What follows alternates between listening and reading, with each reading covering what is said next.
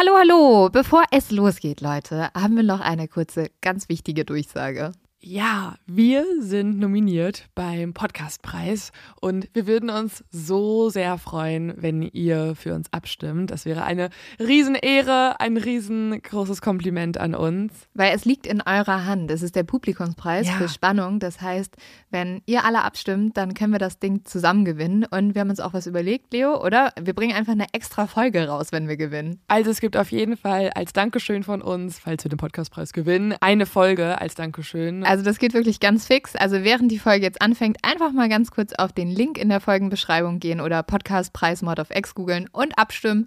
Dankeschön! Dauert nur wenige Sekunden und man muss sich auch nicht registrieren. Und jetzt geht's los mit der Folge.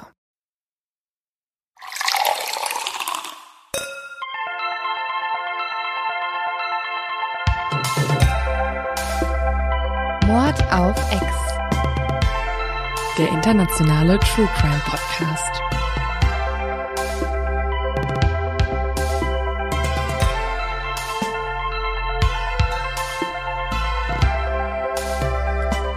Ho, ho, ho! Eine Überraschungsfolge. Woo, woo, woo.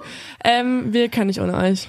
Hallo, liebe Exis. Wir dachten, Weihnachten ohne eine Folge Mord auf X ist doch kein richtiges Weihnachten. Außerdem haben wir ein schwerwiegendes Alkoholproblem und wollen einfach einen Grund haben, um ganz viel Glühwein zu trinken. Ja. Ja, und wir haben uns das richtig süß hier aufgebaut. Wir haben einen Weihnachtsbaum hier stehen, wir haben unsere Geschenke, wir haben Wir sitzen äh, bei dir in der Wohnung, ganz viele Kerzen sind an und wir dachten, wir machen einfach mal eine Überraschungsfolge. ja und mit Glühwein diesmal. Cheers, Leo. Cheers. Nehmt euch doch auch einen Becher Glühwein, packt noch die letzten Geschenke ein und dann geht's los. Hast du alle Geschenke zusammengekriegt jetzt Gutes Thema. mit Lockdown und so? Ähm, ja, ich habe ja schon gestanden, dass ich die Person bin, die nicht in der Lage ist, vorauszuplanen und deswegen fast noch keine Geschenke organisiert hatte. Und dann kam ganz unvorhersehbar ein Lockdown über dieses Land herein und ich habe jetzt keine Geschenke. Das ist halt auch so, weißt du, der Paketbote kommt zu mir gerade dreimal am Tag und ich bin so richtig Ich so, weiß, es es tut mir gut. leid für ihn, es tut mir leid für die Umwelt, es ist nicht da, wo ich kaufen möchte. Also ich glaube, man muss vielleicht dann wieder auf die alte Methode zurückgreifen, malen und Gutscheine schreiben. Aber guck mal, also andererseits, Paketbote und ich sind schon Buddies geworden, weißt du, er kommt schon rein, ist so, Ja. hallo, und ich bin so, hallo. So redet ihr miteinander. Ja, Seid ihr plötzlich Street Credibility. Es ist halt der einzige, das ist der einzig soziale Kontakt, den ich noch habe. Nee, aber jetzt haben, wir, so. jetzt haben wir unsere imaginäre Exi-Truppe, Ja. zu der wir sprechen können, weil wir einen Grund brauchten, um mit Leuten zu kommunizieren, obwohl wir mit euch ja gar nicht kommunizieren, sondern euch einfach zulabern. Ja, aber gut, weißt du, besser als nichts. Besser als vor sich hinreden im Raum und irgendwann als verrückt Ja. gelten. Ich glaube, wir müssen noch mal ganz kurz erzählen, ne? Weil ich, guck mal, letztes Jahr haben wir richtig viele Folgen jetzt rausgehauen. Und jetzt haben wir uns eigentlich selbstständig gemacht und waren so, ja, aber ewige Winterpause. Ich glaube, wir müssen noch mal erklären, warum. Weil wir sind gerade, äh, wir waren gerade zwei Wochen unterwegs, sind komplett durch Deutschland gefahren mit negativen Corona-Tests. Und durchgehenden weiteren Testen Ja. unterwegs. das Ding ist, wir haben auch wirklich was, was gerade äh, sehr wichtig ist. Also, was man sagen kann, normalerweise machen wir eine Folge, manchmal auch zwei, wenn der Fall sehr lang ist. Und jetzt haben wir uns einen Fall rausgesucht, beziehungsweise er kam irgendwie zu uns gefühlt. Das war nicht so, wir haben nicht danach richtig gesucht, das passierte einfach. Der hat einfach mal wie mein Paketbote Der geklingelt. Paketbote kam mit dem Fall vorbei Ja. und war so, hallo, wie macht ihr nochmal? Hey! Ich hab hier was, guck dir das mal an. Nee, weil es ist ohne Scheiß ein deutscher Fall, das haben wir sehr selten erst. Und es ist ein Fall, der Sehr umstritten ist. sehr umstritten und sich auf keinen Fall in einer Folge erzählen lässt. Deswegen produzieren wir dazu eine ganze Reportage mit Wir waren so Folgen. in der fettesten Provinz. Haben wir so eine Woche gepennt. Wir waren in Hessen, Leute. Wir, oh, wir haben in so einem Hotel geschlafen, es war so dubios. Wir haben die letzte Nacht gar nicht geschlafen, muss man sagen, weil Jemand andere Leute auch ihrem Gewerbe nachgegangen sind. Oh mein Gott, das unterstellen wir sehr viel, aber man kann sagen, es war, es grenzt an Lärmbelästigung im Bereich, gibt es sexuelle Lärmbelästigung? Say. Ja, es wurde sehr viel gevögelt. Und Leo ist irgendwann so um 5 Uhr morgens so aufgestanden, hat so an diese Wand halb eingeschlagen. Wir bumst die ganze Nacht. Ja, vor allem, also ich konnte ja doch schlafen irgendwie Ja. und du halt gar nicht. Nee. Und dann bin ich irgendwann morgens wieder von dem Stöhnen aufgewacht, was halt um 11 Uhr Ja, abends mal, losging, pass bis auf. morgens um Ja, sieben oder ich war so. mir halt auch ein bisschen unsicher, ob da gerade was passiert. Also was äh, ein bisschen kriminelles. Er hat sie die ganze Zeit mega beschimpft und dann hat sie auch immer so gesagt so, ich gehe jetzt und ich war so, okay, ich bin bereit. Ich hatte so mein Pfefferspray in der Hand. Ich rette diese unschuldige Du hattest Frau. halt wirklich, also es, ist, Ja. es hört sich gerade an wie eine Übertreibung, Lynn ist mit Nee. Pfefferspray eingeschlafen. Ja, also äh, warum und warum ich auch so viel Angst hatte, liegt daran an diesem Fall und das hört ihr dann im nächsten Jahr. Also man kann auf jeden Fall schon mal festhalten, dass wir gerade tatsächlich zu kleinen Detektiven mutiert sind. Also, wir, also ich glaube, das war das investigativste, was ich jemals getan habe. Also wir haben wirklich jetzt bisher mit Staatsanwälten gesprochen, mit Strafverteidigern, mit Familienangehörigen, Nachbarn, Geheimzeugen, wir haben Zeugen. anonyme Briefe erhalten. Also es ist ein bisschen so, als hätten wir uns ein Jahr lang auf sowas vorbereitet und ein Jahr lang Fälle gemacht, in denen sowas passiert und jetzt erleben wir die mit, aber dürfen was lösen. Und ich muss hiermit festhalten, ich glaube, wir haben den True Crime Traum jedes Ja. Podcasters erreicht. Wir sind John Douglas 2.0. Okay, Okay, vielleicht jetzt- nicht okay, so weit. okay, Okay, okay. Aber Nicht so krass übermütig werden. worüber wir auch noch ganz überschwänglich sind und äh, vielleicht hat der ein oder andere, der uns bei Instagram folgt, das auch schon entdeckt. Leute, wir haben Merch draußen. Ja, ich weiß nicht, warum wir das nicht als allererstes gedroppt haben. Ne? So, nicht. okay, Podcast-Folge nochmal neu starten. Hi, hi, hi, hi, Hi, hi, hi, ja. Leute, wir haben Merch! Und es ist so geil. Also wir sind richtig happy darüber. Ähm, es sind Sachen, die ziehen wir easy jeden Tag an. Es sind, ich finde, ne, so eine schöne Kollektion. Schlicht, trotzdem irgendwie cool. Wir finden das sehr cool. Äh, schenkt es eurer Oma, eurer Mama, eurem Bruder. Das Einzige ist, ähm, wie ihr gemerkt habt, haben wir sehr lange gebraucht, weil wir es einfach richtig machen wollten. Deswegen schaffen wir es leider nicht mehr, dass es bis Weihnachten geliefert wird. Ihr könnt es aber vor Weihnachten bestellen. Ihr kriegt auch von uns so eine schöne Gutscheinkarte, die könnt ihr unter den Weihnachtsbaum legen. Wir schicken euch eine, eine Weihnachtskarte vorbei und da ist dann quasi euer Gutschein. Und ich glaube, was jetzt bisher fehlt, ist die große, große Frage, wie bekommt man das überhaupt? Und dazu geht ihr einfach auf unsere neue Homepage. Wie ihr seht, wir haben schon ein bisschen was Wir haben, gemacht. ey, wir haben eine Woche Pause gemacht bisher und Ja. wir haben eine neue Homepage, wir haben Merch, wir haben einen Fall, ja, okay.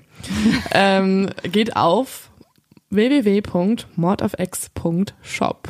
Oder wer auch unsere Homepage generell mal angucken möchte, geht auf www.mordofx.de. Ich finde es auch irgendwie total Hättest du es jemals gedacht? Und ich finde es, also ich freue mich so, das sind so geile Hoodies. Und Leute, wir haben einen, einen neuen Spruch, nämlich Exi. Und jetzt haben wir eine Definition gefunden. Die Definition ist nämlich, When true crime makes you sexy. ja, Ich muss dazu sagen, du denkst die ganze Zeit, dass ich mir das ausgedacht hätte, ne? ja, Okay, ein Geständnis kommt an dieser Stelle. Eine sehr, sehr liebe Exi-Person hatte mir jema- irgendwann mal geschrieben. Sie hat es nicht genau so geschrieben, nicht when True Crime makes you sexy, aber irgendwie so Exi ist ein sexy True Crime Exi, keine Ahnung, irgendwie so in die Richtung. Also, aber ich mag es richtig gerne, weil ihr seid alle sexy, ihr seid alle richtig cool. Ist alle Exi und sexy. Und deswegen ist das unsere neue Definition. Apropos, ich glaube, wir müssen auch noch mal, also ich weiß, alle Leute, die den Pre-Talk hassen, sind jetzt gerade schon so, Leute, das geht, ihr könnt ein bisschen skippen, weil wir machen noch einen Fall in dieser Folge, aber wir müssen mal ganz kurz über dieses Jahr reden. Ja, Und wir haben so süße zum Nachrichten. Ja, ja, ja. Wir haben so süße Nachrichten von euch bekommen. Normalerweise, also wir kriegen ja immer voll viele Nachrichten. Wir haben noch nie das gemacht, dass wir die vorgelesen haben oder so. Aber wir dachten uns, hey, wir nehmen uns mal zehn Minuten Zeit vor dieser Folge und scrollen mal durch und suchen uns ein paar funny, funny Dinger raus. Hast du welche? Ja, aber die ist nicht so lustig, aber voll süß. Ich habe mir die Wilderson rausgesucht. Ja, das war ja gesagt. irgendwie klar, ne? Warte, pass auf. Let me see. Ich lese nur die, die Hälfte, weil es ist ganz schön viel. Aber es ist von Jessica und sie hat geschrieben, liebe Lynn, liebe Leo, ich wollte euch so kurz vor Weihnachten einen lieben Gruß da lassen und einfach mal Danke sagen. Ich höre euch von Anfang an und ihr habt mir dieses seltsame Jahr auf jeden Fall versüßt. Und also das ist jetzt nur ein kleiner Teil davon. Du willst noch mehr? Willst du noch mehr? Ja, ich will noch mehr Komplimente. Ich habe mich über jede einzelne Folge gefreut. Ihr seid mir wahnsinnig sympathisch und macht einen wirklich tollen Podcast. Also jetzt stell dir vor, wie ich so imaginär meine Haare zurückwerfe. Ah, danke. Oh, ja, ja. Mehr, mehr, mehr. mehr. Lies weiter, Lynn. Lies weiter. Oh Gott. Bitte. Also ich meine es ernst. Meine sind gleich nicht so nett. Jetzt sag deine. Okay. Ähm, macht weiter so, bleibt so wie ihr, wie ihr seid und bleibt vor allem gesund.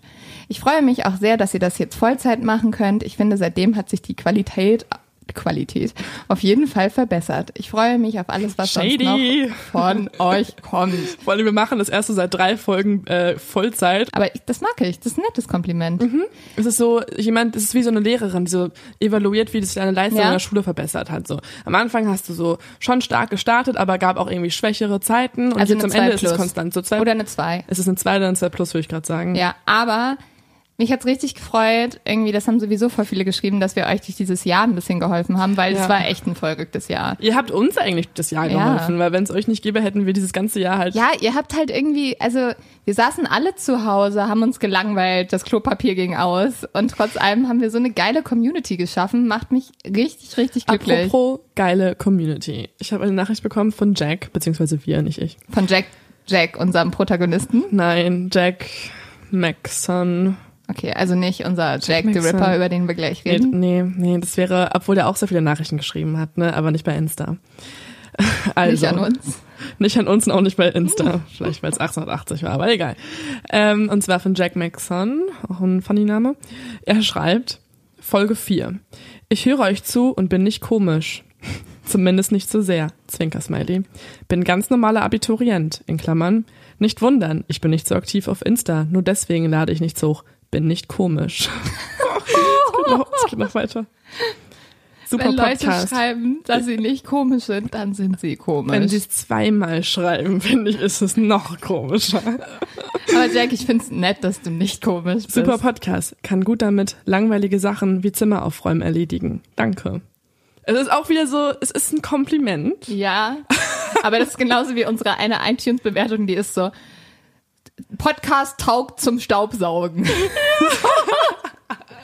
ah ja, also, aber eigentlich, guck mal, ich habe kurz überlegt, ob das eine Marktlücke ist, ob man einen Staubsauger-Podcast machen sollte. Weißt du, den machen die Leute Mhm. nur an, wenn du sie staubsaugen und sie dich nicht hören wollen.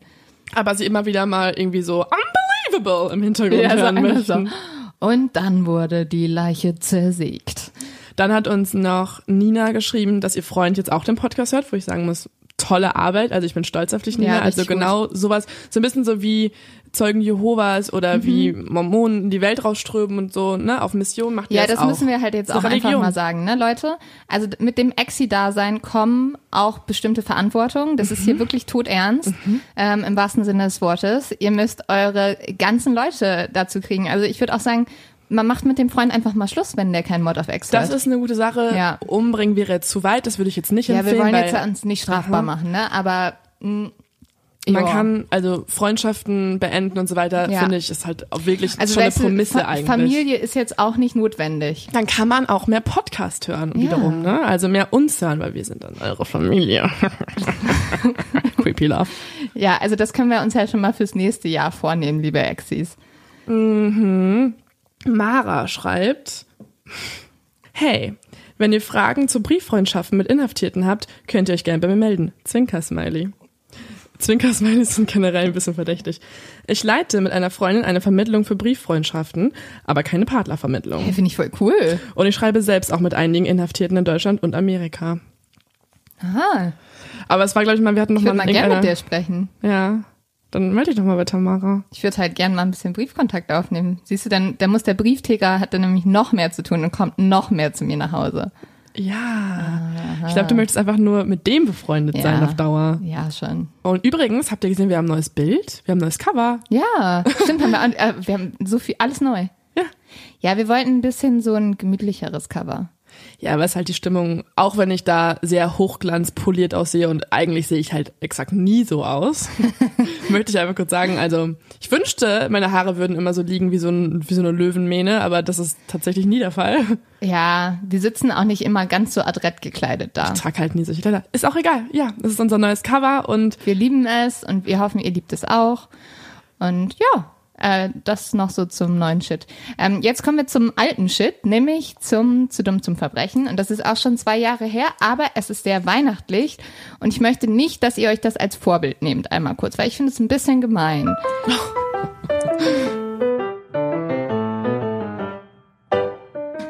Er ist nämlich ein Verbrecher. Ich nenne ihn bewusst Verbrecher, weil das, was er getan hat, ist wirklich grauenhaft. Ich verstehe nicht, wie man das machen kann.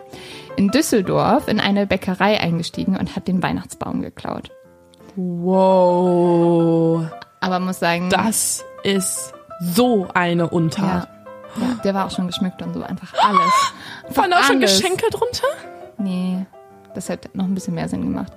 Aber der war halt, ja, ein dummer Verbrecher. Deswegen war er auch sehr betrunken. Und deswegen hat er den Weihnachtsbaum einfach so rausgezogen aus, also und so hat so eine Spur an Weihnachtsschmuck hinter sich gelassen und hat, also er hat halt zwei Häuser nebenan gewohnt. Und dann haben die ganzen Christbaumkugeln auf ihn zurückgeführt. Ja, und das oh ist halt einfach Gott. so, die Polizei und die Bäckerei-Inhaber sind einfach so den Weihnachtskugeln hinterhergegangen und sie führten zu der Haustür, da haben sie da geklingelt und der Baum stand drin und dann waren halt auch so, die Bäckerei-Inhaber waren so, das ist so dumm, also wir stellen noch nicht mal hier irgendwie eine Anzeige oder irgendwas, also Hab Spaß damit. Ja. Das war safe auch so eine kriselnde Ehe. Die Ehefrau war durchgehend so, Markus, du hast wieder keinen Baum geholt. Ich sag's dir tagtäglich, Ja. du holst keinen Baum. Und irgendwann ist Markus richtig betrunken und richtig verzweifelt und denkt sich so, fuck, morgen ist Weihnachten. fuck ich muss, shit, ich nehme jetzt ich muss den jetzt Baum in diese Scheißbäckerei einbrechen und das Dingen klauen. Ja. Und die Frau ist so, Markus, Alter, so dumm. So dumm, so dumm. Jetzt kommt auch die Polizei wegen dir. Ja, also kein Weihnachtsbaum, klar. Sorry, wenn es irgendwer Markus heißt und sich angegriffen fühlt. Jetzt haben wir noch ein paar Personen, die sich angegriffen fühlen können. Es geht nämlich um den Namen Jack. Alle Jacks. ihr habt, ähm, ihr seid, habt eigentlich einen coolen Namen, aber der Mann, der eigentlich so das Urgespenst von True Crime ist, hat diesen Namen auch. Der archetypische Serienmörder. Wir reden über keinen anderen als Jack the Ripper. Auch Leute mit Ripper als Nachnamen oder The Ripper fühlen sich wahrscheinlich jetzt angegriffen, oder? Ja, ich hoffe, dass niemand diesen Nachnamen trägt. Mona The Ripper. Das hört sich falsch an. Dann würde ich mein Kind tatsächlich Jack nennen. Ja, als dann Scherz. als Gag. Dann, wenn schon, denn schon. Obwohl dieser Fall unglaublich brutal ist, muss man sagen, ich finde es schon ein bisschen weihnachtliche Stimmung. Weil zumindest, Falsche Sätze von Lynn Schütze. ja, aber guck mal, weil Also es gab halt fünf Frauenleichen und das kann man sehen wie viermal Advent und Weihnachten dazu. Oh mein Gott.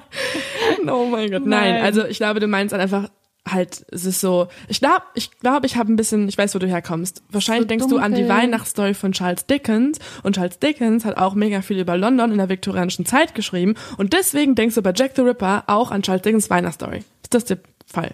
Ich dachte so eher an Harry Potter oder so.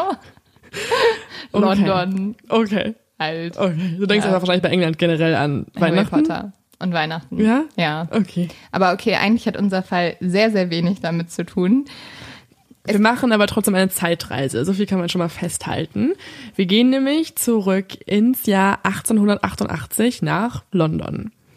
Wir befinden uns mitten im viktorianischen Zeitalter und man muss sagen, dass das für London eine unfassbar quasi erfolgreiche Zeit war. Die Stadt ist nämlich in dieser Zeit die größte und reichste Stadt der Welt, eine Metropole der Moderne. Also eigentlich happy, alles happy bis darauf, dass da so ein kleiner Killer rumläuft. Nee, ganz und gar nicht eigentlich. Alles happy nur für die Adeligen und Reichen und Schönen, aber nicht für komplett den ganzen Rest eigentlich. Und das ist die Mehrheit, muss man sagen. Also zwei Dritteln in London geht's gar nicht gut.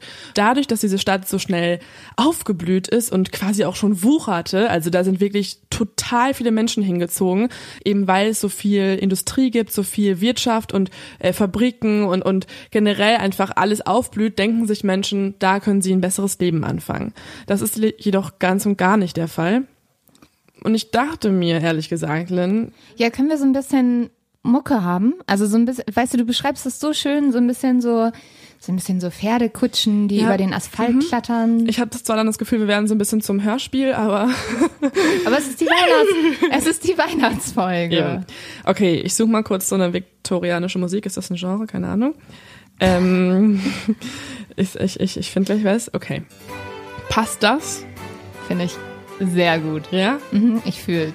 Du fühlst es, Ich okay. fühle es. Queen Victoria hat es bestimmt auch gefühlt zu der Zeit. Sie regiert nämlich schon seit 50 Jahren, deswegen heißt dieses komplettes äh, Jahrhundert ja auch so. Dank der industriellen Revolution blüht Englands Wirtschaft also auf. London hat den größten Hafen der Welt zu der Zeit, das globale Finanzzentrum liegt dort und es ist einfach, man muss so sagen, eine einzigartige Stadt in der Geschichte. Deswegen kommen immer mehr Einwanderer, weil sie sehen die Hoffnung, dass sie dort ein besseres Leben führen könnten. Um den Kern, also um das Stadtzentrum, ziehen erstmal sehr viele reiche Menschen, weil sie sich es eben leisten können und wohnen in schönen Häusern, haben ganz tolle Kleider an und besitzen irgendwelche Fabriken, wo dann die Armen drin arbeiten können. Dort gibt es Viertel mit breiten Boulevards und das Leben macht Spaß, kann man sagen. Doch parallel zu genau dieser Elite macht sich eine immer größere Unterschicht breit. Sie können sich es nicht leisten, in den Kern herumzuziehen, sondern müssen ein bisschen weiter außerhalb wohnen, in Slums. Und man muss sich das jetzt wirklich so vorstellen, und dazu haben wir auch Fotos auf Instagram und Facebook. Mhm. Es ist unfassbar. Also das Jahr 1880 beziehungsweise dieses Jahrhundert in London war der Horror für die Leute ja. in den armen Vierteln. Es gab dort, also man muss es auch so aufteilen, es gibt einmal West End, da wohnen die reicheren Leute, weil dort vorher schon Häuser gebaut wurden und dann können sie da einziehen und haben ein normales Leben. In East End jedoch herrscht komplette Anarchie. Es gibt keine Bauvorschriften, es gibt keine sanitären Anlagen.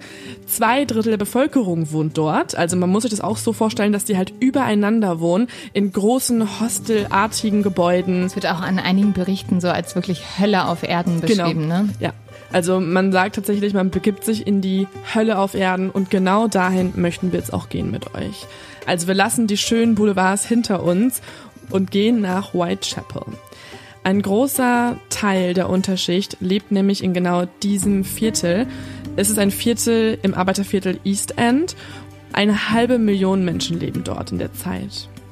Über 27.000 Menschen leben allein auf dem Quadratkilometer, in dem sich Jack the Ripper umtrieb. Das muss man sich mal vorstellen. Mhm. Ich habe es mal äh, recherchiert, was in Deutschland so die äh, Einwohnerdichte ist und das sind 233 Personen wow. pro Quadratkilometer und das ist natürlich halt auch Land und so einbezogen. Ich habe deswegen auch mal in Hamburg nachgeguckt, ganz genau für dich. Ach, danke, Leo. Ja, danke. damit du dich direkt verbunden fühlst. Damit ich gleich das Gefühl mhm. habe, wenn ich nach Hause fahre, dass der Ripper da rumläuft. Außerdem haben wir, glaube ich, die meisten Hörer auch in Hamburg, deswegen mhm. wollte ich so ein bisschen so Community Management, wie auch immer. Wenn ihr mich nicht erkennt in Hamburg, dann gibt's aber hier richtig Stress.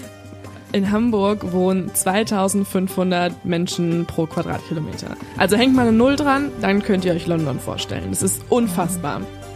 Man kann sich also auch vorstellen, dass London bzw. die zentrale Stadtverwaltung sehr überfordert ist mit der Situation.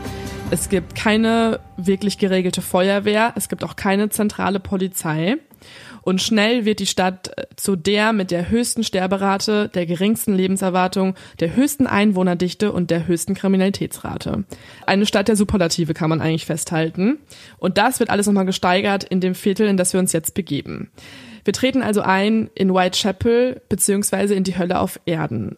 Man geht jetzt durch Straßen, die komplett dunkel sind. Es gibt keine Beleuchtung auf den Wegen, weswegen es auch sehr gefährlich ist, dann nachts rumzurennen. Und hier sind die Umstände wirklich schlimmer als irgendwo sonst in London. Wenn man hier über die Straße läuft, was man eigentlich fast nie tun sollte, es trauen sich sehr wenige Menschen alleine raus, sieht man überall Dreck, es stinkt, also wirklich der Geruch war unfassbar und die Menschen haben dementsprechend auch sehr viele Krankheiten in dieser Gegend. Whitechapel ist gezeichnet durch absolute Armut, Kriminalität, aber auch Prostitution und Leid. Wenn die Polizisten aus anderen Stadtteilen in London Whitechapel betreten, dann nur grundsätzlich in Vierergruppen, weil es so gefährlich ist in dem Ghetto. Auf der Straße wird gestohlen, gekämpft, gesoffen. Das Leben der Menschen hier ist ein täglicher Kampf, weswegen unter anderem, und das finde ich herzzerreißend, einige Familien sogar ihre Kinder weggeben, weil sie es sich nicht leisten können, sie zu füttern.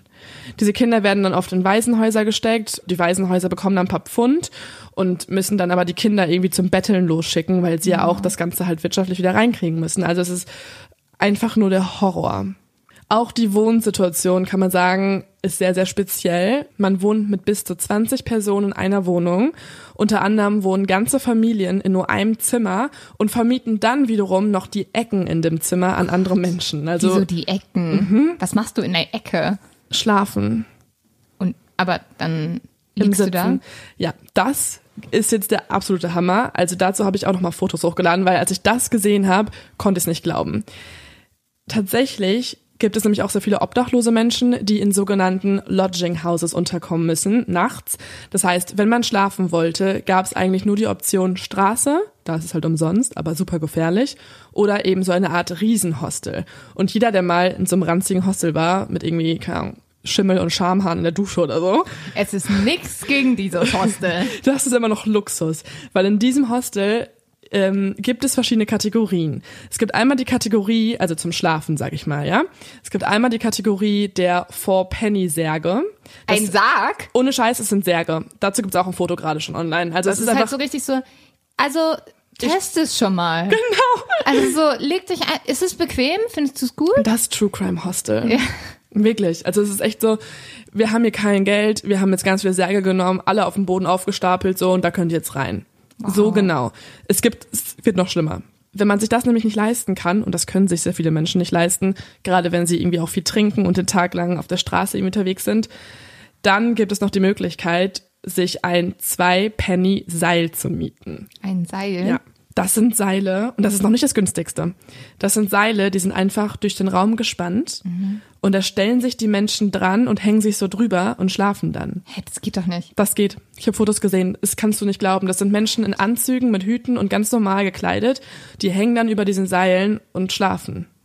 Oh mein Gott. Und ich beschwere mich über meine Matratze, von der ich Rückenschmerzen bekomme. Ich beschwere mich, dass meine, dass ich keine 2,20 Meter Decke habe. So. Also Oh es ist Gott. unfassbar. Ja.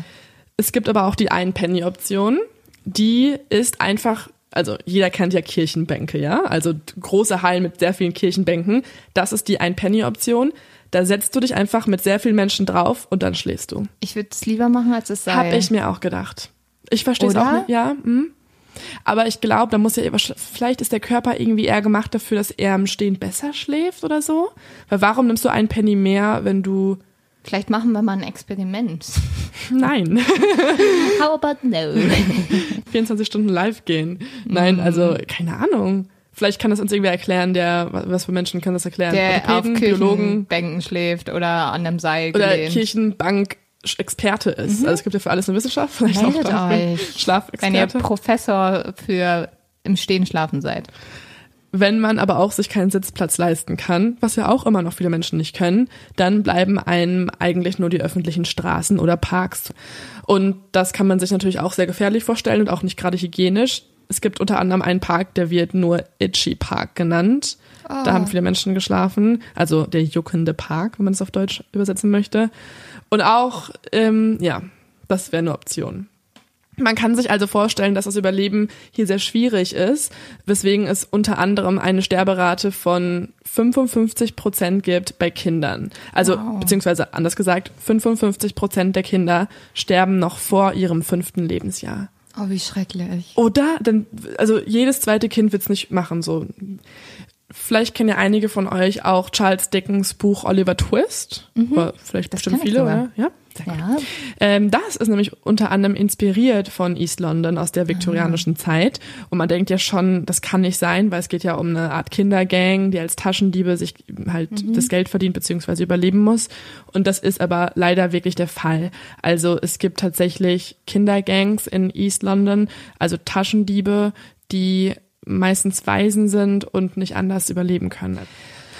Wenn man nicht seine vier Penny ausgeben möchte für ein Bett, kann man das auch für eine andere Sache tun, die es sehr günstig in diesem Viertel gibt und das ist leider eine Prostituierte. Diese kosten in der Regel vier Penny, was daran liegt, dass es schätzungsweise 80.000 Prostituierte und Dutzende Bordelle in der Gegend gibt und dementsprechend der Preis sehr, sehr niedrig ist.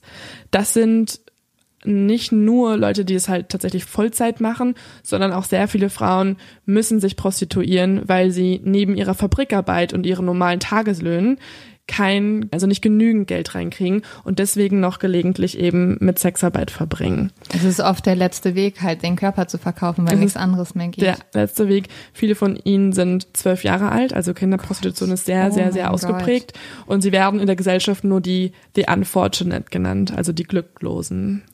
Und es gibt noch einen Grund, warum gerade diese Personengruppe sehr glücklos ist zu dieser Zeit. Und das ist ein gewisser Mann, nämlich Jack the Ripper. Ein Phänomen, das bis heute nicht richtig aufgeklärt wurde. Äh, Es gibt sämtliche Verschwörungstheorien, es gibt sehr viele Erzählungen darüber, wer war's, ähm, wie hat sich alles zugetragen. Wir steigen dann nachher noch genauer ein. Ich, Wir haben ein ich, paar Theorien. ich konnte es fast nicht glauben, als ich die ganzen Theorien gelesen habe, wer es war, weil es ist wirklich ein Name nach dem anderen, wo du so denkst, hä, nein, auf gar keinen Fall. Ja, also man kann sagen, er ist schon fast so ein, so, gehört eigentlich zur Popkultur und ich glaube, wenn man mal jemanden fragt, welchen Serienmörder kennst du? Jack the Ripper kennt jeder. Es ist echt so der archetypische Serienmörder schlechthin, der sein Unwesen auf den dunklen Straßen in Whitechapel treibt und dort Frauen ermordet. Es geht sogar so weit, dass es eine Gruppe von True Crime Junkies gibt, Ja. die sich eine eigene Bezeichnung gegeben haben, weil sie sich nur mit Jack the Ripper So bezeichnen. abgefahren. Ich habe größten Respekt. Ich finde es auch ein ganz bisschen äh, lustig, aber Bisschen weird. es, die haben einen Namen. Hast du schon gerade gesagt? Was Nee. Die heißen Reperologen. Diese ganze Wissenschaft heißt Reperologie.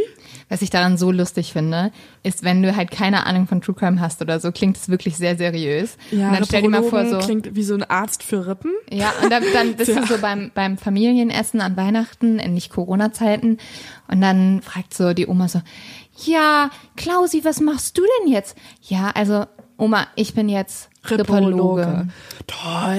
Oh, wow. Und wie sind die Patienten Und dann so? sagt die so in ihrem Freundeskreis, ja, also mein Neffe, der ist jetzt, mein Enkel, der ist jetzt Reperologe. Ich finde es aber auch irgendwie abgefahren, weil du musst ja nur ein Ologie dran packen oder Logie oder so und Post- direkt Wollen wir so Podcasterologie machen? Oh ja, True Crimologe. Ah, das klingt alles gleich fancy, oder? Ja, du denkst direkt, das wäre ein legitimer Beruf. Also wahrscheinlich kann es das auch sein. Also vielleicht verdienen diese Menschen ja sehr viel Geld und sind sehr ausgelastet mit Arbeit, weil sie viele schöne Bücher schreiben und so. Ja, doch, vielleicht. oder? Und bei vielen Dokus sprechen, die wir uns angeguckt haben. Und der Grund, warum dieser Fall auch so umstritten ist, ist, es ist einer der größten Cold Cases überhaupt. Obwohl viele, ich glaube, viele Reporologen Glauben, denken, dass sie es genau, viele haben. Mhm. glauben, dass sie die Lösung schon haben und ähm, haben unter anderem, keine Ahnung, zehn Meter lange Aktenberge äh, mit nur verschiedenen Theorien, dass es ganz sicher dieser eine adelige Typ war. Ähm, ja, das gibt's auf jeden Fall. Aber ich glaube, man kann trotzdem festhalten, dass man äh, es noch als Cold Case eigentlich handelt. So. Was man jedoch weiß, dass im Zeitraum vom 3. April 1888 bis zum 13. Februar 1891 elf Morde in Whitechapel begangen wurden. Wie viele dann aber tatsächlich von Jack the Ripper begangen wurden, ist noch so ein Mysterium. Es gibt fünf Morde, die aber alle dieselbe Handschrift haben, also den gleichen Modus operandi. Und da ist man sich ziemlich sicher, dass sie alle von Jack the Ripper begangen wurden. Die haben so auch ihren eigenen Namen bekommen. Die heißen nämlich die kanonischen Fünf.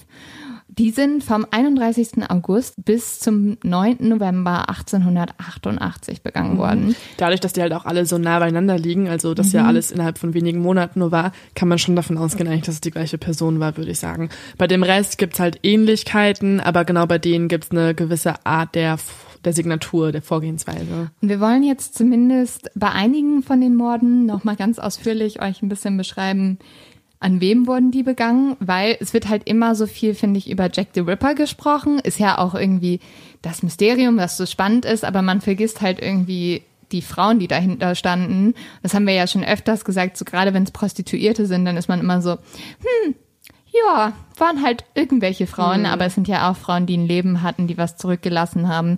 Und Ge gewissermaßen kann man eigentlich festhalten, dass es alles Frauen sind, die dieses Viertel vertreten. Also es sind alles Frauen aus Whitechapel beziehungsweise East London und ähm, die, die, also das, was ich vorhin beschrieben habe, das ist deren Realität, deren Alltag Ja. und hinzu kommt noch was anderes, aber ich glaube, da hast du jetzt ein bisschen mehr.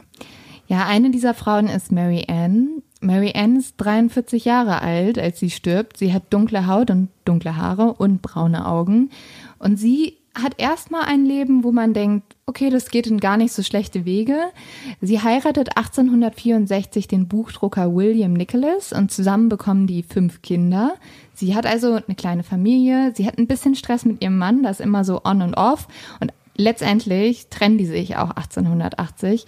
Und das passiert unter anderem, weil Mary Ann sehr gerne trinkt. Also Leo, vielleicht sollten wir auch mal runterfahren am Alkohol, wenn wir uns noch eine glückliche Beziehung irgendwann wünschen. Ja, also vielleicht kurz vorab, das ist echt so ein Merkmal, das viele der Opfer vereinbart. Also viele sind im Alkohol verfallen. Aber auch, weil die Umstände so schrecklich waren. Komplett. Also sorry, ich verstehe es so sehr. Ja, als sie sich dann von ihrem Mann trennt, lässt Mary Ann erstmal ihr ganzes Leben hinter sich. Also ihre Kinder, ihr Haus, alles. Und sie fängt an, im Lambeth Work House zu arbeiten. Das ist so ein Haus, wo man sich ähm, um Arme, um Kranke, um alte Menschen kümmert und die halt verpflegt. Allerdings, also sie trinkt ja immer noch ganz viel, deswegen gibt sie auch ihren Job auf und fängt 1887 an, einfach auf der Straße zu schlafen und obdachlos zu sein. Sie geht dann aber wieder zurück in dieses Haus, weil die Chefin von diesem armen Haus sie total gerne mag und sie sagt halt, sie ist eine gute Arbeiterin und sie macht sogar Folgendes. Sie vermittelt Mary Ann als eine Hausangestellte auf ein Anwesen unweit von London und das ist erstmal so eine riesen Chance für diese Frau, weil es ist ein Upgrade. Sie wohnt jetzt in einem reichen, riesen Haus. Die Gegend ist gut. Die Leute versorgen sie aber sie kann sich irgendwie dort nicht so richtig einfinden. Sie fängt an, Sachen von ihren Arbeitgebern zu stehlen und aufgrund dessen wird sie natürlich wieder gefeuert und landet damit wieder auf der Straße. Und jetzt fängt sie an, ihren Körper zu verkaufen, weil sie hat nichts mehr und alles, was sie eigentlich will, ist ein Bett für die Nacht, ein bisschen Alkohol und das kriegt sie für die vier Penny, für die sie ihren Körper verkauft. Mhm. Am 30. August 1888 gewittert es. Mary Ann besäuft sich mal wieder. Sie war in einer Kneipe. Und in den frühen Morgenstunden wird sie noch gesehen, wie sie diese Kneipe verlässt. Die heißt übrigens, das finde ich so einen lustigen Namen für eine Kneipe, Frying Pan. Also würde ich mir einfach mal so merken, falls ich irgendwann mal eine Kneipe eröffne. Frying Pan. The Frying Pan. Und Mary Ann versucht es jetzt irgendwie noch einen dieser seltenen Schlafplätze zu bekommen. Doch sie hat nicht genug Geld. Und eine frühere Mitbewohnerin kriegt auch noch mit, wie Mary Ann dann anfängt, sich mit dem Mann am Empfang so zu streiten und zu diskutieren. Ja, könnt ihr nicht eine Ausnahme machen? Könnt ihr mich nicht trotzdem aufnehmen? Und diese Freundin geht auch nochmal zu Mary Ann und sagt so, ja, probier's doch einfach nochmal. Aber Mary Ann geht weg und sie beschließt, dass sie halt versucht, abseits der Hauptstraße noch einen Kunden zu finden, wo sie halt vielleicht das Geld verdienen könnte. Doch diese Nacht wird für Mary Ann leider tödlich enden. Um 3.40 Uhr, also jetzt in den frühen Morgenstunden, findet ein Mann Mary Ann auf dem Weg zu seiner Arbeit und sie atmet nur noch schwach, also sie ist kaum noch am Leben. Ähm, das liegt daran, dass sie sehr, sehr schwer verletzt wurde. Also ein Wachtmeister kommt zu ihr, der heißt John Neal und der stellt dann fest, dass ihr die Kehle durchgeschnitten wurde und dass sie außerdem einige Schnitte in der Leistengegend hat. Was so heftig ist, also dieser Frau ist ein schreckliches Schicksal ereilt, aber im Gegensatz zu den Frauen, die danach oh ja. kommen, wurde sie noch einigermaßen verschont. Mhm. Was man sich gar nicht vorstellen kann, wenn man sagt, der wurde die Kehle durchgeschnitten und die hat mhm. Schnitte in der Leistengegend. Mhm. Man kann vermuten, dass es nur so wenig war, bitte in Anführungszeichen mhm. sehen jetzt gerade, weil Mary Ann vermutlich das erste Versuchskaninchen von Jack the Ripper war. Deswegen war er unglaublich vorsichtig und ist auch sehr schnell wieder abgehauen. Wir müssen uns trotzdem, glaube ich, genau das hier nochmal merken, also dass sie eben diesen Schnitt hat durch die Kehle das ist die Signatur, die wir uns merken mhm. sollten, weil genau anhand dieses einen Kehlenschnitts kann man ähm, herausfinden, wer noch zu seinen Opfern gehört später. Das zweite Opfer vom Ripper ist dann Annie Chapman und auch sie ist ungefähr im gleichen Alter, sie ist nämlich 47 Jahre alt. Und auch Annies Leben startet erstmal nicht so schlecht, mit der Ausnahme, das finde ich sehr merkwürdig, dass sie einen fernen Verwandten ihrer Mutter heiratet. Der hat sogar den gleichen Nachnamen, weil die halt verwandt sind. Ist doch nur ein ferner Verwandter, okay? Aber ja, trotzdem. Und dieser arbeitet für ein sehr wohlhabendes Ehepaar, wo die zwei auch mitwohnen können. Also schon wieder eine Frau, die eigentlich außerhalb von Whitechapel aufwächst und da erstmal den Ausblick auf ein besseres Leben hat. Aber auch Annie ist sehr alkoholsüchtig, was daran liegt, dass ihre Geschwister vor kurzem an einer schlimmen Krankheit gestorben sind. Und sie wird mehrmals im Rausch verhaftet sogar. Das führt dazu, dass ihr Mann sie irgendwann rausschmeißt. Sie darf dann auch ihre Kinder nur noch einmal die Woche sehen. Ihr Mann zahlt ihr aber immer noch ein bisschen Unterhalt und dadurch kann sie sich immer noch so ein bisschen über Wasser halten. Allerdings stirbt 1886 ihr Ehemann und jetzt ist sie komplett auf sich alleine gestellt. Sie versucht irgendwie erst über die Runden zu kommen, indem sie Blumen auf der Straße verkauft, doch das funktioniert nicht wirklich. Und deswegen fängt Annie an, ihren eigenen Körper zu verkaufen. Auch eine Blume. Ja, Gewissermaßen. ja aber die Blume wird dann, glaube ich, kaputt gemacht. Ja. Über die Tage von Annies Tod weiß man nur so einzelne Bruchstücke, die kommen halt aus den Zeugenaussagen und ich würde euch die einfach nochmal ein bisschen erzählen. Nämlich am Abend, bevor Annie Chapman dann verschwindet, wird sie noch mit einem unbekannten Freier gesehen. Das ist übrigens öfters bei den Opfern so, dass man sagt, ja, da war so ein unbekannter Mann. Aber okay, man, man kennt halt die Leute auch jetzt nicht alle. Das war der Freier, der halt so, den kennen wir alle, der kommt einmal die Woche vorbei. Ja, das ist nämlich am nächsten Tag. Da schläft Annie mit einem Stammkunden, der heißt Ted Stanley. Und am nächsten Tag fühlt sie sich nicht so gut. Sie fängt an, Medikamente zu nehmen. Und als die Schmerzmittel anschlagen, teilt sie sich noch ein Bier mit einem Maler und verschwindet danach in die Nacht. Annie zieht dann durch die Straßen und versucht irgendwie noch eine Übernachtungsmöglichkeit zu finden. Und zuletzt wird Annie gesehen, als sie zu einer Kirche läuft. Am 8. September 1888 wird dann auch die Leiche von Annie gefunden. Und wie auch bei Mary Ann ist Annies Leiche komplett aufgeschlitzt. Und dieses Mal ist der Mord wesentlich abscheulicher als der erste und die Leiche auch wesentlich verstümmelter. Ja. Nämlich zusätzlich zur Kehle ist auch Annies Bauch aufgeschlitzt. Ihre Gedärme sind über ihre Schultern drapiert. Und außerdem stellen die Ermittler fest, dass Annies Gebärmutter, ihre Bauchdecke und Teile ihrer Blase fehlen. Was ich absolut merkwürdige Dinge finde. Also, ich weiß nicht warum, aber ich finde, wenn man sich ein Herz mitnimmt, Ja. ist das so ein bisschen das Symbol. So, ich habe dir das Leben genommen, ich habe dir im Herz. Aber Bauchdecke, Blase? Ja, man muss nämlich sagen, der Killer hat die wahrscheinlich mitgenommen.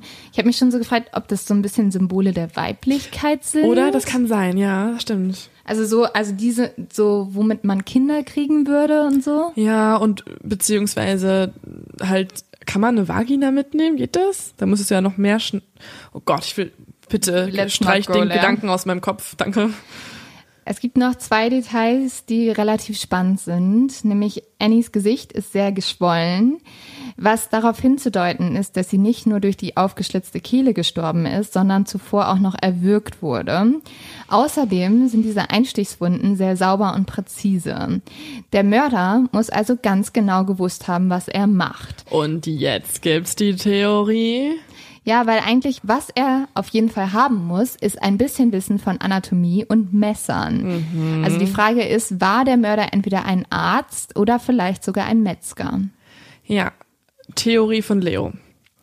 Weil, also, man hört das dann sehr oft, dass viele Menschen annehmen, ja, das muss ein Arzt sein, weil das sind halt sehr präzise Schnitte, das kann nur jemand wissen, der gerade auch in der Zeit, wo es ja auch noch nicht verbreitet war, also wir kennen vielleicht auch so ein bisschen die Stories, 1830 rum begann das, war auch sehr viel Schmuggel mit Leichen. Ja. Also es gab viele Leute, die haben einfach gemordet, um die Leichen danach in irgendwelchen Instituten äh, medizinisch zu untersuchen.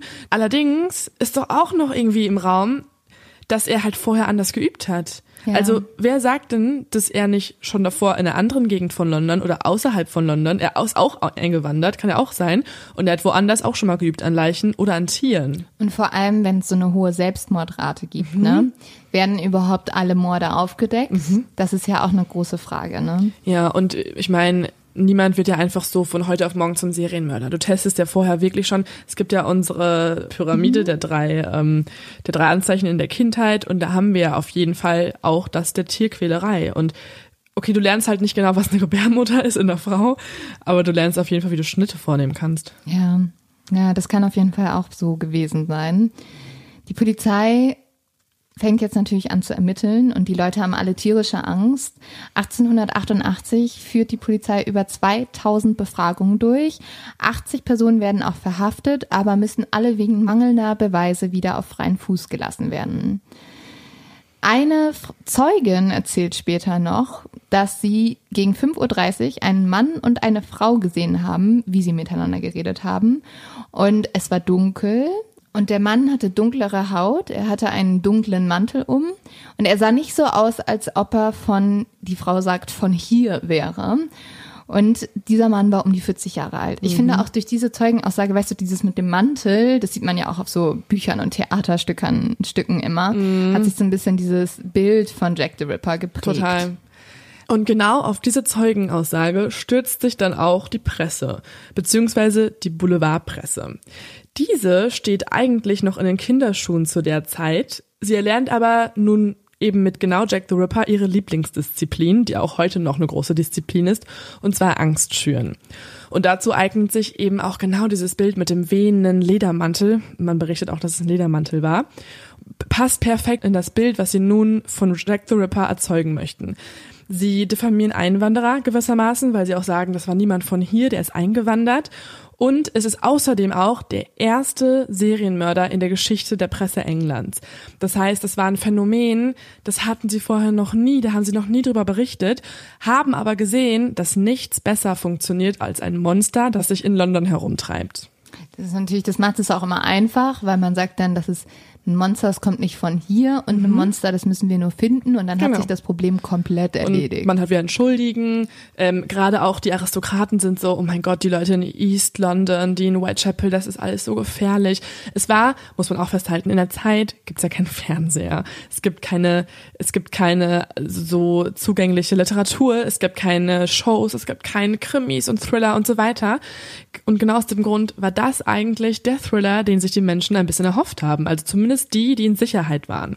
Die haben dann immer ihre Zeitung aufgeschlagen und waren dann wieder so, ach, hat er wieder zugeschlagen. Die Aristokraten, denen hat sogar auch ein bisschen gefallen, dass man dann annahm, dass es doch ein Arzt sein könnte. Und ein okay. Arzt wäre ja jemand aus der Oberschicht ähm, also sie hatten kein Mitleid mit den Opfern, mm. sondern sie haben sich eher für den Mörder interessiert und Sie ja, das ist halt das Riesenproblem, ne? Dass niemand so Mitleid mit den Opfern hatte mhm. und wahrscheinlich die meisten noch gedacht haben, ja, das ist sowieso eine untere Gruppe, das ja. brauchen wir nicht. Und auch in der Zeit war ja auch so Tugend und Sitte und Moral ein großes Ding. Und dann dachten sie sich auch so, ja, die machen ja eh was Unmoralisches, was mhm. nicht tugendhaftes. Sie sind Prostituierte, sie verkaufen den Körper. Und deswegen ist Jack the Ripper jetzt auch nicht das krasse Monster, was alle so behaupten von ihm, sondern er geht ja eigentlich nur, er macht ja eigentlich nur eine moralische Tat. Er sorgt dafür, dass wir nicht mehr so viele Prostituierte das in dieser Stadt so haben schrecklich. Also wenn man sich mal vorstellen würde, was passiert wäre, was für ein Aufruhr da gewesen wäre, wenn der Frauen der Oberklasse ermordet hätte. Ja. Und ja. dieses Schichtsystem ist einfach so, so grauenhaft, dass es das so lange gegeben hat. Und es gibt es ja immer noch in einigen Ländern dieser Welt. Und da einfach Menschen als so Abschauen der Gesellschaft mhm. gesehen werden. Es ist, es man wägt sich selbst in Sicherheit und wenn es nicht bei uns passiert, dann passt es schon, dann ist es woanders. Sie gehen ja, also man hat, ich habe ja von erzählt, die Polizei traut sich ja noch nicht mal in das Viertel rein. Warum sollte da irgendwie anders rumlaufen? Und auch genau das ist auch so ein bisschen ein Argument dagegen, also dass es doch keiner der Aristokraten mhm. war, weil man sagt schon, wenn jemand in einem wehenden Mantel ähm, gepflegtes Aussehen mhm. äh, das Viertel betritt, dann wird er ausgeraubt. Ja, und das spricht so, und ja. allerdings war es immer nachts und es ist sehr dunkel dort, deswegen ich weiß auch nicht, das kann schon, also ich finde es nicht unrealistisch, dass es mhm. auch die Theorie ist. Die größte Einwanderergruppe im East End zu der Zeit waren Juden, die 1882 nach England vor einem Pogrom in Osteuropa flohen. Und auch genau aus dem Grund steigert sich der Antisemitismus in London sehr stark. Ja, der war ja leider zu der Zeit sowieso überall mhm. groß. Und auch deswegen hat sich dann die Presse so ein bisschen direkt ihren perfekten Kandidaten rausgesucht, und zwar ein jüdischer Schuhmacher. Das Einzige, was ansatzweise ein Indiz sein könnte, dass er irgendwie ein Verdächtiger ist oder der Täter sein könnte, ist die Tatsache, dass er eben als Schuhmacher arbeitet. Und man hat ja gesagt, dass dieser Mann einen äh, ledernen Mantel trug und man fand außerdem auch ein Stück ledernder Schürze am Tatort. Und das ist wirklich das Einzige, was darauf hinweist, dass es eventuell dieser jüdische Schuhmacher sein kann. Ansonsten kann man festhalten, es ist einfach Fremdenfeindlichkeit, Antisemitismus und auch so ein bisschen das perfide Walten der Presse in dieser Zeit. Denn durch genau diese Falschinformation und Spekulation über den Mörder wird die Sensationsgier der anderen Bürger Londons gestillt und die Presse verkauft immer mehr Ausgaben. The Star, eine Londoner Abendzeitung, kann dank der umfangreichen und kontinuierlichen Berichterstattung über Jack ihre Auflage von 20.000 Ausgaben auf 200.000 erhöhen. Also tatsächlich profitieren hier sehr viele Menschen von diesen Taten. Außerdem werden diese Taten auch nicht nur in England, sondern auch auf der ganzen Welt diskutiert. Die Presse in Deutschland, in Amerika, sogar in Nicaragua schreibt über den Frauenmörder, der sein Unwesen in London treibt. Und jetzt tritt ein Phänomen auf, was sehr vielen wahrscheinlich auch in den Kopf kommt, wenn sie an Jack the Ripper denken. Das sind die Bekennerbriefe. Davon sind sehr viele bei der Polizei und Presse eingegangen. Die allermeisten oder sehr viele von ihnen, kann man jedoch festhalten, sind Fälschungen. Trotzdem würde ich mir gerne drei Stück angucken, die schaffen es nämlich in den engeren Kreis der Ermittlungen. Da gibt es einmal den allerersten Brief. Dieser wird Dear Boss genannt. Also das ist sozusagen der inoffizielle Titel dieses Briefs und ist ähm, bei der Central News Agency eingegangen. Diese hat ihn dann an Scotland Yard weitergeleitet, also die Polizei in England, die sich in der Zeit aber auch noch ein bisschen so formiert hat. Also sie war noch nicht sehr, sehr ähm, professionell aufgestellt und wurde deswegen, also die Scotland Yard haben deswegen auch erstmal gedacht, nee, der Brief ist eine Fälschung. Wir kriegen so viele gerade, das kann nicht sein.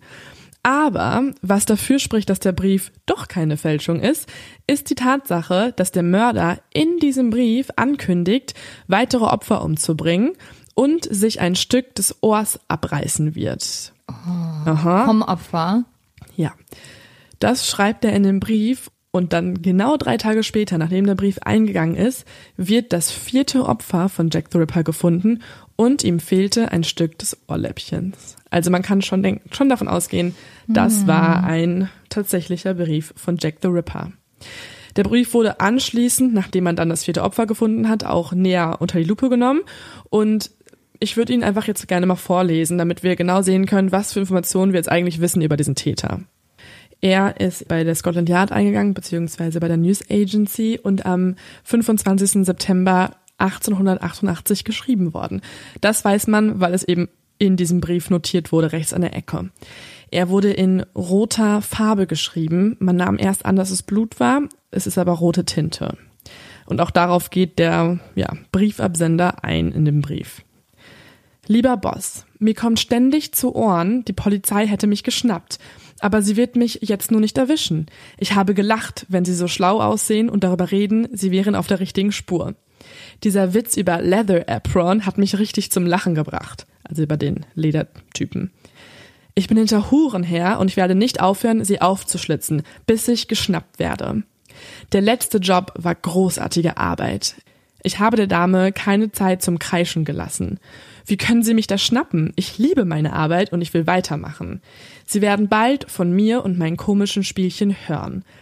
Ich habe etwas von dem roten Zeug vom letzten Job in einer Ginger Bierflasche aufbewahrt, um damit zu schreiben. Aber es wurde dick wie Kleister und ich kann es nicht mehr benutzen. Rote Tinte tut's auch, hoffe ich. Hahaha. Ha, ha. Beim nächsten Mal schneide ich die Ohren der Dame ab und schicke sie dem Polizisten. Nur so zum Spaß. Oh. Das würden Sie doch auch tun, oder? Halten Sie diesen Brief zurück, bis ich noch ein bisschen mehr gearbeitet habe. Dann geben Sie ihn sofort heraus. Mein Messer ist so schön und scharf. Ich möchte gleich wieder an die Arbeit gehen, wenn sich die Gelegenheit für mich bietet. Viel Glück, Ihr ergebener Jack the Ripper. PS, hab's leider nicht geschafft, den Brief zu verschicken, bevor ich die rote Tinte von meinen Händen hatte. Verdammt. Kein Glück bisher. Nun sagen Sie, ich wäre ein Arzt. Ha ha ha ha ha. Also er schreibt literally hahaha. Wow. Also, aber mega arrogant auch, ne? Super arrogant und irgendwie auch so sehr trizen gegenüber der Polizei und gegenüber der Presse. Also ich glaube, er ist davon überzeugt, dass er lustig wäre und einen guten Humor hätte. Ja, ich, ich glaube, er denkt auch, dass alle Leute ihn total feiern boah, auf jeden Fall ein krasser Narzisst, was man hier schon mal sieht. Und auch das sieht man in den anderen Briefen, die angekommen sind, obwohl natürlich auch viele von anderen Leuten geschickt wurde, wo ich mir auch denke, ähm, was zur Hölle.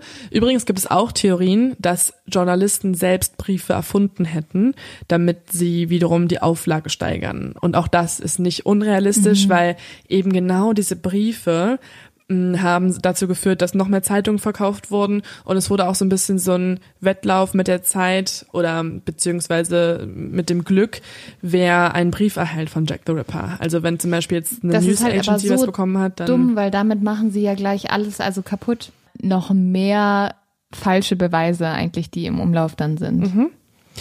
Und ähm, der Brief war sehr gruselig. Es wird noch gesteigert. Es ging nämlich ein zweiter Brief ein. Der wird ähm, bei den Reprologen, würde ich mal sagen, oder in der im historischen Kontext nur der From Hell Brief genannt, weil eben genau dieser Satz drin steht. Außerdem befindet sich in dem Briefumschlag ein Stück einer Niere.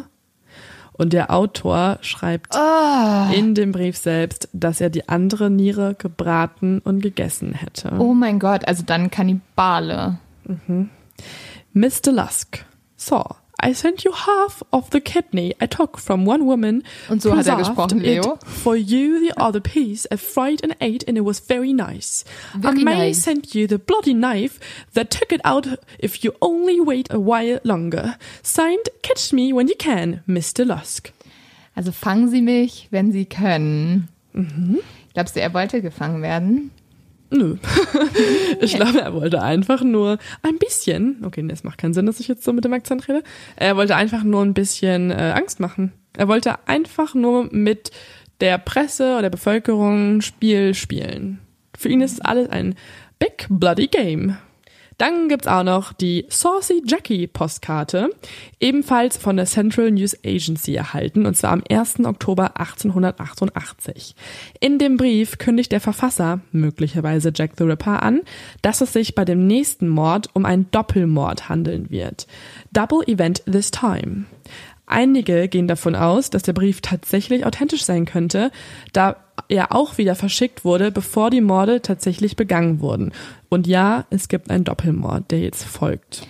Ja, zu dem kommen wir jetzt eigentlich schon ziemlich schnell, weil diese ganzen Briefe bringen natürlich ganz viel Spekulation. Man irgendwie interpretiert ganz viel rein. Unter anderem unterzeichnet Jack the Ripper auch immer mit unterschiedlichen Handschriften und man überlegt, okay, äh, hat Jack vielleicht multiple eine multiple Äh, ja, eine Persönlichkeitsstörung? Das ist wieder eine Theorie, Könnte aber auch halt dazu führen, dass sie einfach nicht von der gleichen Person sind. Eben, weil halt so viele Fake-Sachen, Fake News eingegangen sind, äh, wird wahrscheinlich da auch eine falsche Unterschrift oder eine andere ähm, Handschrift dabei sein. Also ich finde es sehr weit hergeholt, dass Ja. verschiedene Persönlichkeiten in der einen Person immer Briefe geschrieben haben, weil trotzdem nennt er ja. sich ja Jack the Ripper. Ja, super creepy. Aber kommen wir jetzt zu den weiteren Opfern, weil es sind ja erst zwei Frauen gestorben und äh, drei trifft es leider noch. Eine davon ist Elizabeth Stride, die ist 44 Jahre, als sie stirbt. Und sie wird eines Nachts am 30. September 1888 gefunden. Und zwar entdeckt ein, ein Mann, ein Kellner, der eigentlich in so einem Männerclub arbeitet, sie. Und er sieht zuerst nur ein dunkles Objekt, was auf dem Boden liegt. Doch als er ein Streichholz zündet, bemerkt er, dass es die Leiche einer Frau ist. Und es floss immer noch frisches Blut aus der Wunde an ihrem Hals. Ihre Kehle wurde durchgeschnitten. Und obwohl ihre Hände schon kalt waren, war der restliche Körper noch leicht warm. Oh, dann zündest du so, so, so ein Streichholz Ja, an und dann siehst du das. Es ist einfach so eine pure. Horrorfilmszene. Und das zeigt auch nochmal, wie dunkel es da war. Du siehst Mhm. einfach nur ein schwarzes, wie er sagt, Objekt auf der Straße. Die Handytaschenlampe wurde leider noch nicht Die wurde erfunden. nicht erfunden und es gab auch keine Straßenlaterne. Dann musstest du halt ein Streichholz zünden und dann fließt noch Blut. Horror. Gott. Diese Leiche war allerdings nicht schlimm verstümmelt, was darauf hindeuten lässt, dass der Mörder vielleicht gestört wurde. Und hierbei sprechen wir jetzt über den sogenannten Doppelmord, weil nur 44 Minuten später wird das nächste Opfer gefunden. Das ist Catherine Adolphs. Catherine ist 46 Jahre alt, als sie stirbt. Und auch wie bei den vorherigen Opfern ist ihre Kehle durchgeschnitten, aber dazu auch noch ihr Bauch und ihr Unterleib. Und sie ist ausgeweidet worden.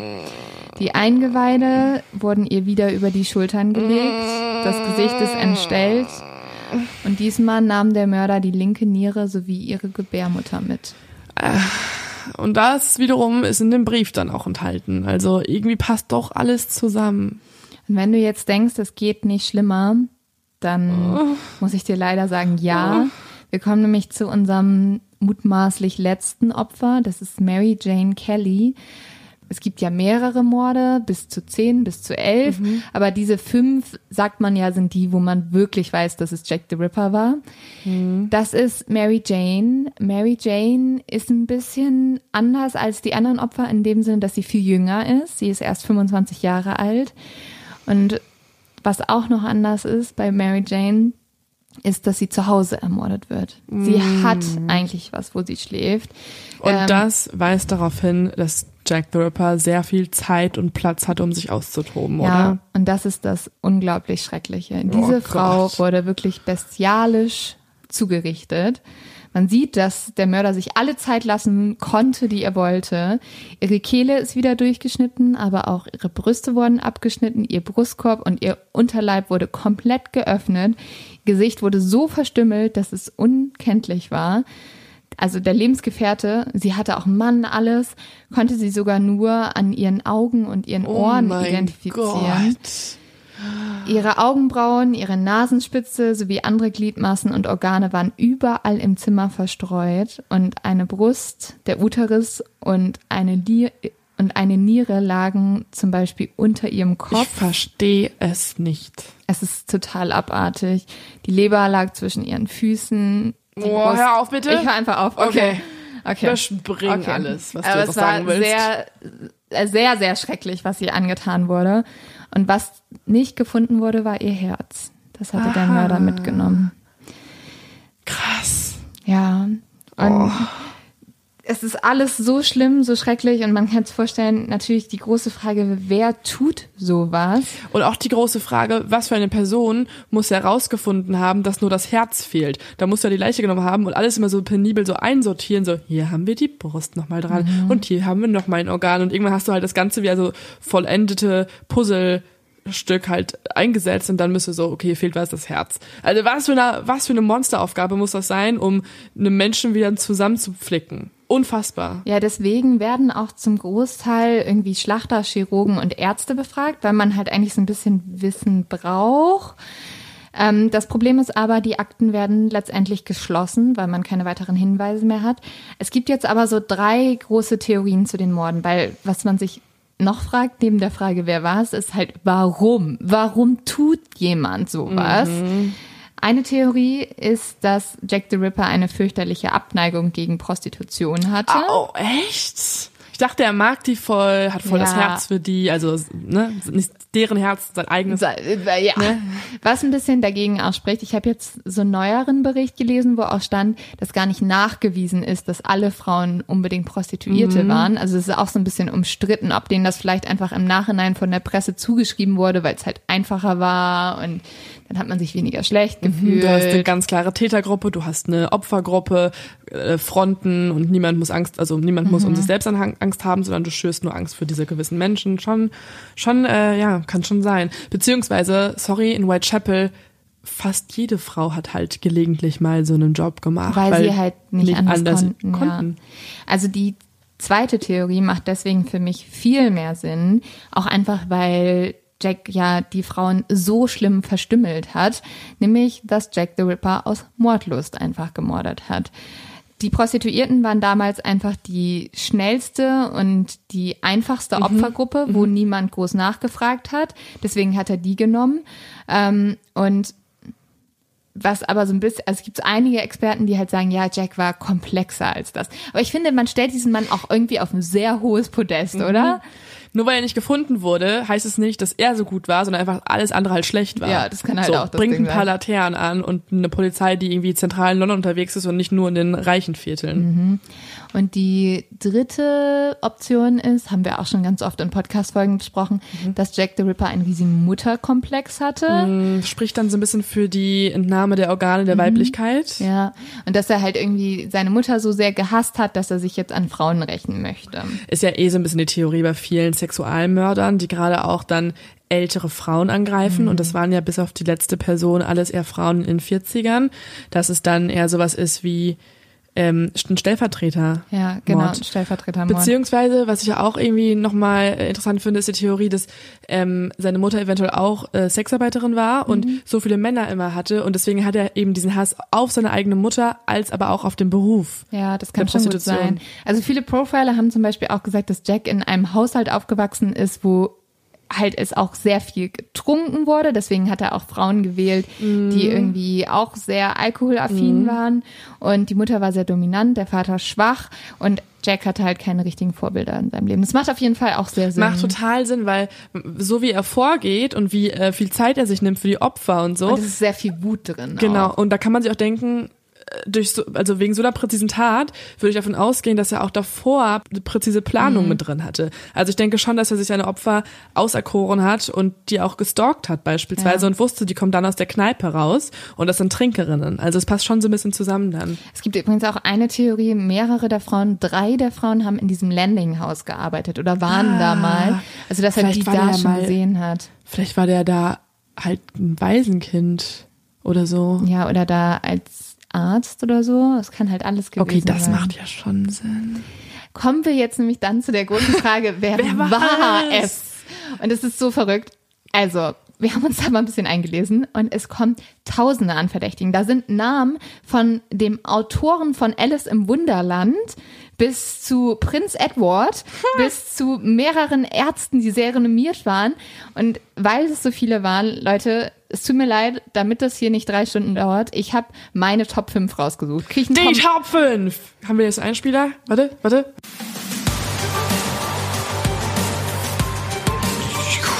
Die Top 5 präsentiert von Lynn Schütze. Los geht's. Der Dr. erste, Thomas Neil Cream. Heißt der echt Cream?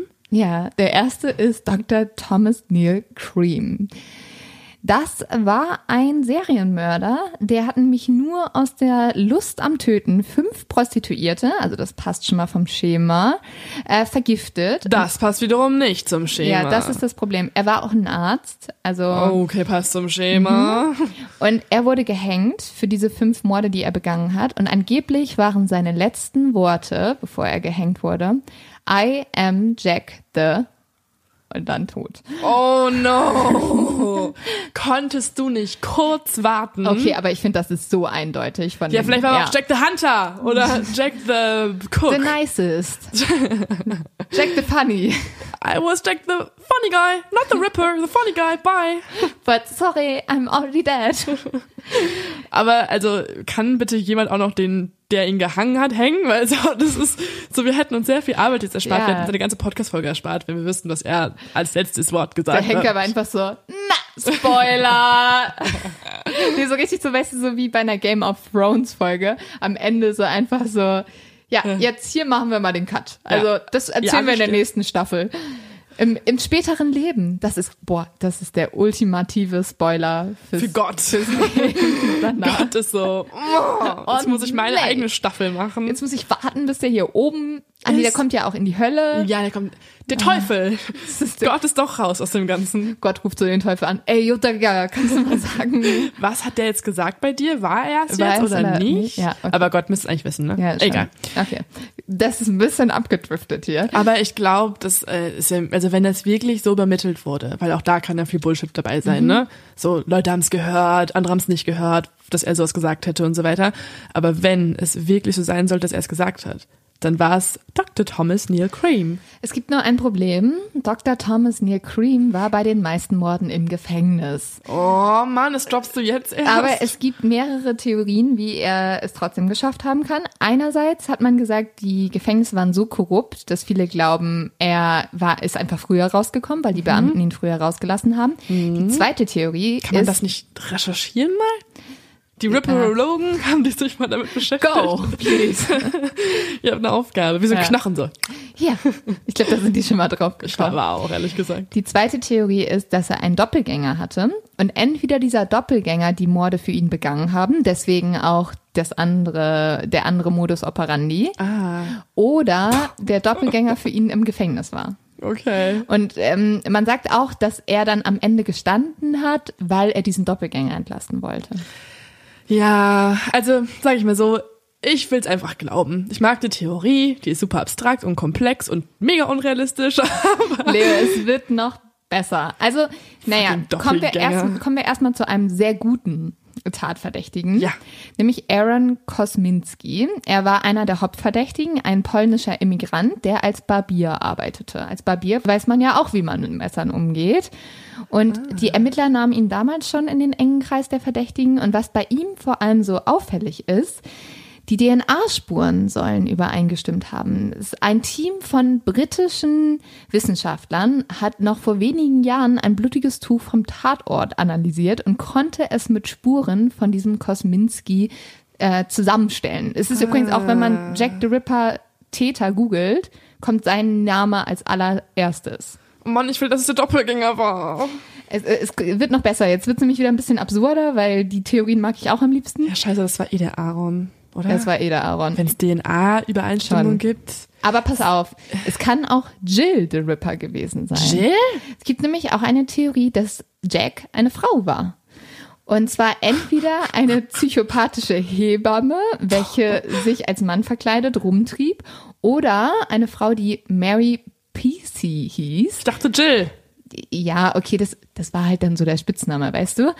Ähm, und Mary hat auch ihre eigene Tochter und die Geliebte ihres Mannes ermordet. Und daraufhin hat man dann geschlossen, okay, vielleicht hat sie auch einfach noch mehr Frauen ermordet.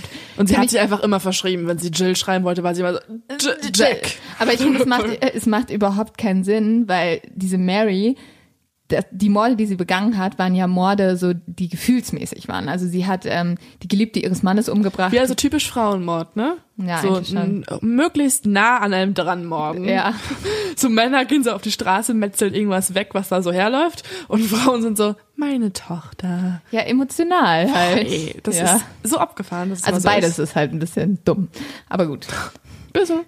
Kommen wir zu unserem Verdächtigen Nummer vier. Das ist Si- Sir William Whitney Gould. So William Eagle. Genau. Und gut, wie ich das mit britischen Akzent gesagt Ja, habe. mit deutschen Wörtern. Genau. Das ist ein Arzt und dieser Arzt heilte 1871 den Prince of Wales von Typhus. Und aufgrund dessen wurde er zum Leibarzt von Queen Victoria ernannt, also einer der wichtigsten Männer im Lande. Und ein sehr berühmtes Medium, da glaube ich schon eigentlich erstmal gar nichts mehr, der, der hieß damals Robert James Lee, träumte angeblich davon, dass Gull Jack the Ripper wäre. Ja, und äh, der Autor Stephen Knight hat 1976 auch versucht, diesen Arzt als Tatverdächtigen zu überführen. Und zwar hat er behauptet, dass Mary Jane, also eine der Opfer, eine Affäre hatte mit Prinz Eddie. Oh mein Gott. Und deswegen hatte der Leibarzt gemeinsam mit dem Polizeichef von London und dem Kutscher die Morde ausgeführt, um halt Mary Jane zu töten und es unauffällig zu machen, haben sie halt mehr Damit gekillt. halt der Prinz wieder nicht mehr die Frau hat, was? ja, halt um diese Affäre zu ermorden. Aber das finde ich Ah, irgendwie... ich glaube, hier ist ein Ripperologe ein bisschen crazy gegangen. So, der hat ein bisschen über die Stränge geschlagen und war so, wie können wir möglichst viele unabhängige Personen in eine Theorie verweben? Und dann so richtig so, es war der Prinz. Wir brauchen noch einen Kutscher. Ja, Ja. wir haben noch einen Kutscher. Wir brauchen noch einen Polizeichef. Okay. Aber ich glaube, alle waren so, diese Theorie ist am geilsten. Aber pass auf, dann hat ein Ripperologe noch eine bessere Theorie gefunden. Das ist meine Theorie Nummer 5. Okay. Nämlich, dass Jack the Ripper ein russischer Arzt war. Dieser Arzt hieß Alexander Petachenko, aber er hatte mehrere Namen. Er hieß nämlich auch Vaji Konavalo. Er hieß auch Aha. Andrei La- sein. Luiskovo. Ja, ja, ja. Also er hatte ganz viele Namen, ne? die ich alle nicht aussprechen Ja. kann. Und er soll komplett verrückt gewesen sein. Er hat auch schon in Paris mehrere Frauen getötet. Und aufgrund dessen soll er bewusst von den Russen nach England geschleust worden sein, wo er dann in einer Armenklinik im East End gearbeitet hat. Und angeblich hat er dort diese drei Frauen behandelt, also drei der Opfer. Aber ich finde halt, was so sehr wirr klingt, ist halt, dass die Russen ihn eingeschleust haben, damit die Engländer Angst vor Russen haben. Und die Was? russischen, es gab halt russische Radikale, die haben sich im London im Exil versteckt. Und also die Russen wollten halt, dass diese russischen Radikalen rausgeschmissen werden, weil man merkt, der Ripper ist russisch und keine Ahnung, es ist, der, nee. das macht nicht so viel Sinn. Und wieder ein ein bisschen crazy Reporologe. Ja, ich glaube, es war der Aaron. Der Aaron. Der Aaron oder ich, also ich will glauben, dass es der Doppelgänger war, weil Ja, irgendwie finde ich das schon eine coole Story, ne? irgendwie, irgendwie eine coole Story. Ja. Ja. So ein Doppelgänger und dann auch noch einem Jack the und dann gab es aber noch den eigentlich, dass der im Gefängnis war und irgendwie cool. Aber ich glaube, es war der Aaron. Ja. Den Arschleg Der, Doppelgänger. der Aaron. So, Leute. Also, ähm, Aaron the Rapper. Feiert schön mit euren Aarons Weihnachten. Erzählt uns mal, was, was, was ihr denkt, wer es war. Fände ich sehr spannend. ja. Vielleicht haben wir ja auch ein paar Ripperologen unter unseren haben wir Hörern. Ripperologen unter Ich, uns? safe kriegen wir so eine Nachricht. Es heißt nicht Ripperologen. Ihr habt das die ganze Zeit safe falsch ist, safe ist auch ausgesprochen. jemand so, wir haben Gefühle und wir fühlen uns ähm, ins Lächerliche gezogen an dieser Stelle. Wir uns Hä, uns ich, leid. ich feiere das voll. Ich find's wirklich cool. Ich finde, wir sind doch genau solche Freaks. Ja. Wir, sind, alle kein, Freaks. wir sind nur neidisch. Wir sind nämlich keine Reporologen, weil wir uns tatsächlich nicht zehn Jahre damit beschäftigen, Nee. sondern zwei Wochen. Aber ähm, ja, schreibt uns mal eure Theorien, weil ihr wisst es wahrscheinlich besser. Und wir wünschen euch ein, ein true-keimiges Weihnachten. Hoffentlich bekommt ihr True Geschenke und da kommen wir auch schon zum Leo-Tipp. Dim, dim, dim, dim. Bam, bam, bam. Für alle. Diese sind wie ich. Oder du? Nee, du hast schon alles, ne? Lynn ist super organisiert Hä, mit aber ich Geschenken. brauche noch eine Sache. Nämlich unseren Merch. Also, ich habe gehört, es gibt so zwei Girls, die reden über Mörder und die haben jetzt auch so T-Shirts und Pullis und Ah, was, wirklich? da drucken die Sachen drauf, auch über Mörder. Hä, voll cool. Und so True Crime Sachen Und und, so ganz auch so. Gläser. Die haben jetzt auch ein neues Logo übrigens. Ah. Die haben auch so ein neues Cover. Da ist ein Was? Glas umgekippt. Das ist deren neues Logo. wow. Und das ist auf Merch. Hä, das heißt, du kannst Leuten True Crime Merch schenken und dann sieht er auch nicht noch so extrem nach True Crime Merch aus. Das heißt, du könntest auch so deiner Und ganzen Familie nicht- das zustecken. Und auch nicht nach Junggesellenabschied. und auch nicht nach Junggesellenabschied. Du kannst deine Familie schenken. Hä, es ist einfach richtig cooler Merch. Kannst auch Alkoholikern schenken, weil das ist nämlich ein Glas. Das heißt, auch die Gruppe wird integriert. Wow. Richtig cool. Krasser Also eigentlich kann man es einfach der ganzen Familie schenken. Und halt sich selber komplett ausstatten. Ähm, danke, aber warum habe ich so ein T-Shirt bekommen? Was bedeutet das? Mama ist egal, der muss den Podcast hören. Ist ab jetzt. fancy schmancy. Ja. Zieht es an. Leute, wir lieben euch. Danke, danke, danke fürs letzte Jahr. Danke, dass ihr uns so mögt, wie wir sind, nämlich ein bisschen verrückt und ähm, mit falscher Aussprache und alles. Ne? Und wir unterbrechen uns und wir labern uns dazwischen und wir ähm, Ja. sind chaotisch und wir lieben euch sehr und danke für alles. und auf ein wundervolles neues Jahr mit euch. Habt schöne Weihnachten. Frohe Weihnachten. Bis dann. Ciao, ciao. Schickt uns Fotos, wir vermissen euch nämlich wahrscheinlich. Ja. Jetzt geht die Pause nämlich weiter. Wir machen nicht noch eine Überraschungsfolge. Ja. Wir sehen uns im nächsten Jahr. Habt eine gute Zeit. Bis im Januar. Und danke für alles. Ciao.